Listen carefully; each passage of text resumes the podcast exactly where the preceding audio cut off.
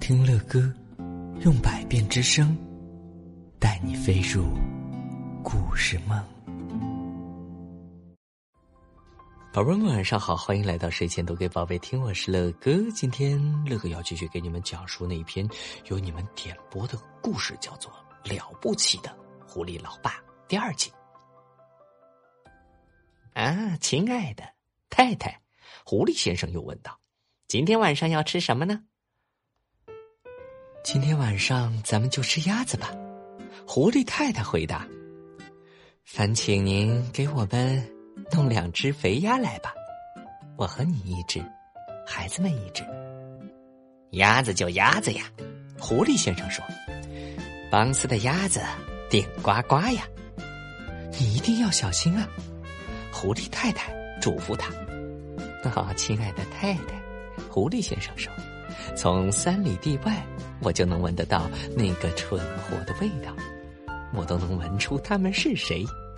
伯吉斯身上带着烂鸡皮的臭气，邦斯一身鹅肝的臭味，比恩呢，毒气一样的苹果酒如影随形的跟着他。话是不错了，可是还得小心呢。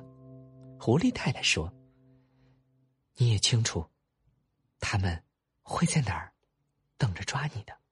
他们三个。好了好了，你就别担心了。狐狸先生回答：“我先去喽。”不过，如果当时狐狸先生遇见博吉斯他们正在哪里等着他的话，他可能就不会这么自以为是了。博吉斯他们此刻就躲在洞口外。分别蹲在一棵树的后面，手里端着上了膛的枪。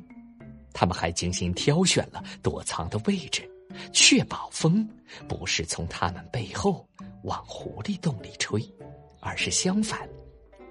这下狐狸先生就是想闻，也闻不到他们了。狐狸先生沿着黑漆漆的地道爬上来。到了洞口，他先把自己那张漂亮的长脸伸进外面的夜色中，嗅了一嗅。他向前挪动了四五寸，便停了下来。他又嗅，从洞里出来的时候，他总是特别小心。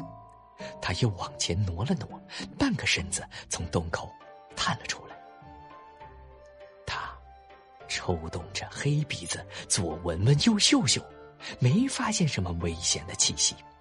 他正要往前面的树林里跑，突然听到，或者说，他感觉到一点点的声响，一种细微的沙沙声，好像有人从一堆干树叶上轻轻的、轻轻的移动了一下脚。狐狸先生把身子放平，贴在地上，一动不动的竖起两只耳朵。听了好大一会儿，却没再听到什么动静。啊，刚才那一定是一只田鼠。他自言自语的说：“或是，或是别的什么小动物。”他又往外爬了一会儿，又爬了一点儿。他快从洞口爬出来。再一次仔细的看了看周围，树林里昏暗不明，静悄悄的，月亮不知在哪里照着。宝贝们，狐狸爸爸到底能够安全的去拿到他想要的鸭子吗？好紧张！下一集乐哥接着讲。好了，各位亲爱的宝贝们。今天的故事，乐哥就讲到这儿了。如果你喜欢听乐哥讲故事，那就赶紧订阅这张专辑吧。更多精彩的故事，尽在睡前读给宝贝听。